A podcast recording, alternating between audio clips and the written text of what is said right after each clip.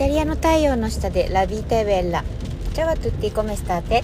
大ゼロ印象で心をつかむイタリア発セルフイメージコンサルタントの香りです。このポッドキャストではイタリア生活人生を変えるビジュアル磨きそして女性の一生の輝きをテーマにお送りします。皆さんお元気でしょうか？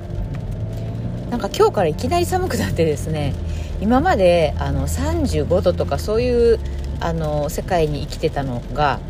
今朝いきなりあの16度ですよ。なんかあの着るもの間違えましたね。あの家の中が暖かいからあのノースリーブでそのまま外に出てしまって今すごく寒いっていう。そうなんかあのなんでしょう今日ワンピース着てるんですけどあの膝上ちょっと丈ぐらいのあのワンピースでで素足にサンダルっていういで立ちなんですけどあの下半身別にそんなに寒くないんですけどなんかやっぱ腕が出てるって寒さをこう感じません？私だけかな？やっぱ腕寒いって寒いですよね。はい。そんな感じでねあの日本日本じゃないやえっとサントリーにギリシャから帰ってきてからイタリアが一気にちょっとねこう雨ばっかりの日であのー、ねこういうふうにだんだん秋に移り変わっていくのかなと思うとちょっとあの夏が名残惜しい気もしますけどはい日本はもう秋模様かな、ね、秋のお洋服なんかもねちょっとね今後、えー、見てねいきたいなというふうに思っています。今日のテーマです。今日のテーマは私がイタリアイタリアを好きな理由というあのイタリア話。にしようかなっていうふうに思ってます、うん、でもこれすっごい大事なポイントだと思うのではい是非ね最後まで聞いてくださったら嬉しいです。はいえっと、私はそれこそ、あの、おとといかな？えっと、サントリーニから、えー、ギリギリシャいや、えっと、ベネツィアの方に向かって、えっと、帰りはですね、あの、直行便が、私が、えー、帰りたかった時間になくて、で、あの、ウィーン経由で帰ってきたんですね。サントリーニ、ウィーン、ウィーン、ベネツィアという経由で帰ってきたわけなんですけど、はい。その時にね感じたことを今日ね皆さんにシェアしたいなというふうに思ってます。どういうことかっていうとあのー、えっとね、サントリーニからウィーンに着きました。でね、あの、ウィーン経由って結構私、あの、使うんですよね、日本行く時も。うん、なんでかっていうと、あの、イタリアから、えっと、日本行きの直行便って、今、えっとね、ないんですよ。うん。あの、ローマとかミラノに行かないと。うん、直行便ってなくて私が住んでるベネチアはないんですよね。昔一回あのエティハドが直行便を作ったんですけどあの1年で終わってしまったというあの悲しい結果というねなん感じなんですけどうんそうそうそう。であのそんなかんこんなであの私ウィーンはすごい経由を何度も使っていて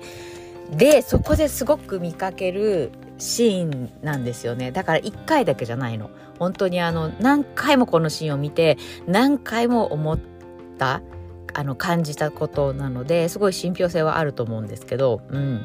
どういうことかというとねあのでかつあの最近ね本当に飛行機遅延したりとかあるいはなんかこう機体のトラブルがあってあのゲートを変更されたとかなんか結構ハプニング多いんですよね。うん、これはまあ何でしょうあのコロナの後いろんな、まあ、あの人員削減したりとかそういったあの影響もあるんだと思うんですけど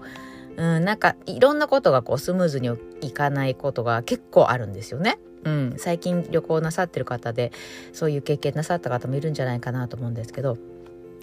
で、えっと、前回は日本から帰ってきてウィーン経由だった時は、えっと、それこそ、まあそれはね、自然災害なんですけど、ウィーンから、えっと、ベネツィアの空港に悪天候で着陸できなくてベネツィアからミラノに飛ばされてまたミラノからベネツィアにみたいな感じで6時間ディレイかなんかだったんですよね。そうでそんなこともあってで今回もですね、まあ、そこまでひどくないんですけどベネツィアじゃないやえっとウィーンについてえー、飛行機があオーバーブッキングだって話だったんですよまず。そうだからオーバーブッキングしたから誰かこの飛行機に乗らないで明日の朝一の便があるからそこに振り返ることができる方がいらっしゃったら250ユーロ払いますしかつあの宿泊とかもこちらがご飯、ね、ディナーも用意しますみたいな形でアナウンスがあったんですよね。そうでそれねアナウンス何語でしたと思います？あのウィーンで。うん、まあ、あの、ウィーンだからね。ドイツ語なんですよ。そう。まず。ドイツ語で、その後、英語みたいな感じだったんですよね。でもね、あの、そこのゲートってベネツィア行きのゲートで、あの、いつも思うんですけど、ほぼほぼイタリア人なんですよ。うん。あんまり、こう、が、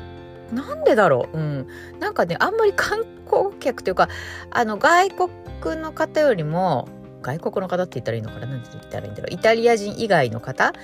がよりもイタリア人の方が圧倒的に多いんですよね。毎回。あのうん。半過半数はイタリア人なんですよね。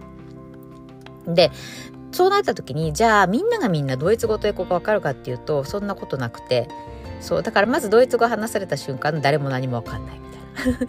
で、その後英語で話されて、もう私はそこで気づくわけなんですけど、あ、そういうことねって。うん。だけどね、昨日もそうだったんですけど、結構、まあなんだろう、まあ夏は特にそのね、バッカンス、イタリア人好きだから、あの、まあそれこそ老若男女みたいな形で、こういろんなところに皆さんね、あの、お年寄りも旅行してるんですけど、そのね、あの、おととい、おとといか、の日も、あの、結構ね、あの、ご連敗の方が多かったんですよ。ご年配グループみたいな感じで、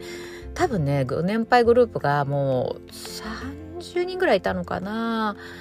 とにかくあの、まあ、それの方たちも含めてイタリア語しか知らないみたいな方が多かったわけなんですよね。でその時の、えーと、登場するお客さん見てるともう9割方イタリア人なんですよ。そうそうだから まあ一番いいのはですねあの私毎回思うんですけどあの確かにウィーンだしドイツ語公共ここ公共の言葉だけどでもベネツィアとか、まあ、イタリアにね行く便だしなんか誰かねこうイタリア語が話せる方が一人ぐらいいてもいいんじゃないかななんてあのそういうねあのわからない方がいるから思ったりもするんですよね。であのなんでこういう贅沢なことを私が考えるかというと贅沢って思うかもしれないからあの言うと、まあ、例えば何でしょう例えばにうんなんだろう日本人の観光客がいっぱいいたらじゃあ日本語話せる人があのそのねカウンターに1人ぐらいいたらっていうことと同じことじゃないのでもそれは無理だよねみたいに思う方ももしかしたらいるかもしれないんですけど基本的にあのなんだろうなあのやっぱりえっ、とスペインドイツフランスえっ、とドイツ語っていう感じであの大体みんな中高で語学第二外国語ってその辺選ぶんですよね。だからまあ話せる可能性がある人が多いんですよ圧倒的に。うんうん。ゼロじゃないっていうか。うん。それもあってまあそういう状況をね毎回見るたびにいや一人ぐらいイタリア語話せる人もいていいんじゃないかなとか思うんですよね。うん、まあでもそうは言っても、あの、うん、やっぱりなんだろう、国民性かなって私はすごい思うんですけど、うん、やっぱりなんかこう、ドイツの人たちというか、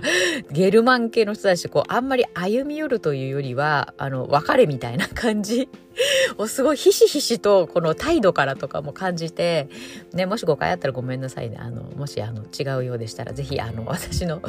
あの、メッセージのところで、あの、はい、あの、一言くだされば嬉しいんですけど、でも私はなんかそういうふうに感じるんですよね。うん、あの、毎回そういうシーンに遭遇するとね。うん、ドイツとかオーストリアで。うん。で、あのー、そうだな。まあもちろんいいところももちろんいっぱいあるんですよ。ただこの、なんでしょう、あのー、こういった現場、あの、人が困ってる時に、あのー、なんとかこう、誰かに伝わるように伝えようっていうような、えー、動きがあるかっていうところを考えると、まあ、あんまりないかなっていうのを、あの、ウィーンで毎度感じるんですよね。で、えっ、と、私がそこでね、あの、イタリア人がやっぱりすごい好きだし、あやっぱりいいな、イタリアって思うことが、毎回これもね、思うんですけど、その、ドイツ語わからない、英語わからない、何言ってるかわからない、おろおろみたいな状況になってる時に、必ず誰かしらイタリア人の方が、観光客の方が、みんなに聞こえるように、こうこうこういうふうに言ってますから、あの、どうですかみたいなことを言ってくれるんですよね。そう。例えば、この間はそのオーバーブッキングの件があったのと、あともう一つは、えっ、ー、と、なんだっけな。あ、飛行機が、えー、遅れるっつったのかな。あ、そうそう、遅れ、遅れてたんですよね、結構。うん、でそういったことをあの一人の方がその英語で話したの話すのが終わった時にイタリア語で大きな声でイタリア人の方が分かるように説明してあげる。であみんなが「なるほど」みたいな感じで、うん、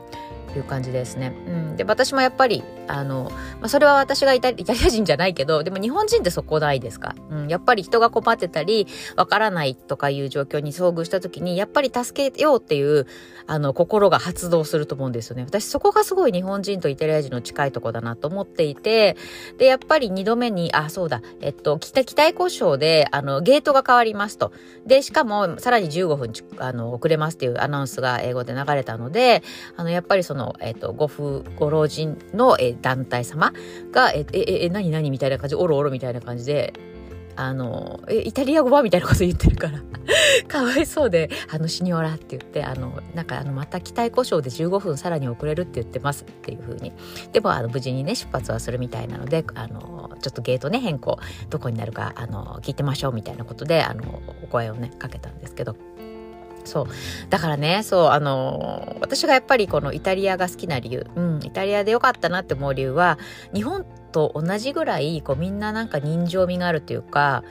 うん義理人情、うん、優しいんですよね困ってる人を助けようっていう気持ちが強い